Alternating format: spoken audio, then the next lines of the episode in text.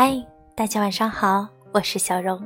今天想跟大家分享一个小故事，想送给每一位迷茫的朋友。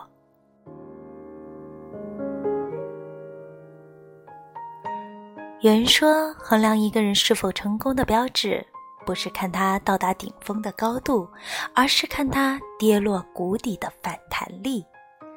还记得年前有一位朋友在微信群里告诉我们一个好消息。他说他被提拔为部门的主管了。想起几年前他遭遇的低谷，此时此刻我们都由衷的为他感到开心。那个时候他还在从事一份销售的工作，因为业务压力大，常常加班到晚上十一二点，周末也要到处去拜访客户，每天忙得焦头烂额。然而，公司决定裁员时，第一个就辞退了他，而他的女朋友也在这个时候离开了他。长期的作息混乱、饮食不规律，导致他神经衰弱、身材走样。一下子，他失去了收入、感情和健康，他感受到了前所未有的绝望。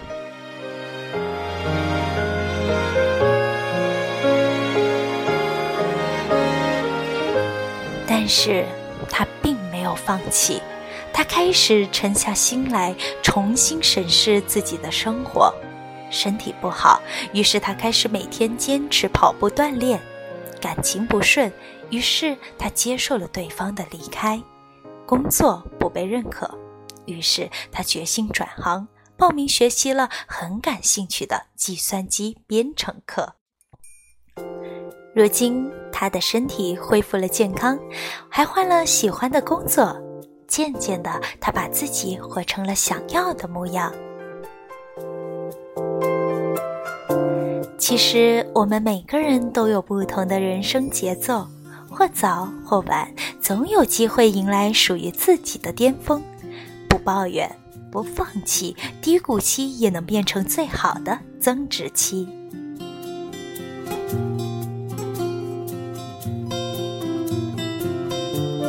有句话说得好，生活有时候会让我们遍体鳞伤，但到最后，那些受伤的地方一定会变成我们最强壮的地方。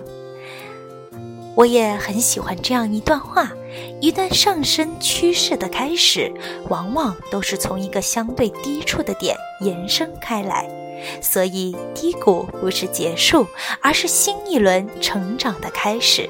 只要我们肯往前走，每一步都是上坡路。遭遇低谷时，不如先停下来好好生活，用一颗平常心看待不顺，用片刻的闲暇养精蓄锐，把自己调整到最佳状态，才能元气满满的再出发。亲爱的朋友们，人生如同昼夜更替，黑暗过后便是光明。不要害怕，直面挫折，不惧低谷，一切都会过去的。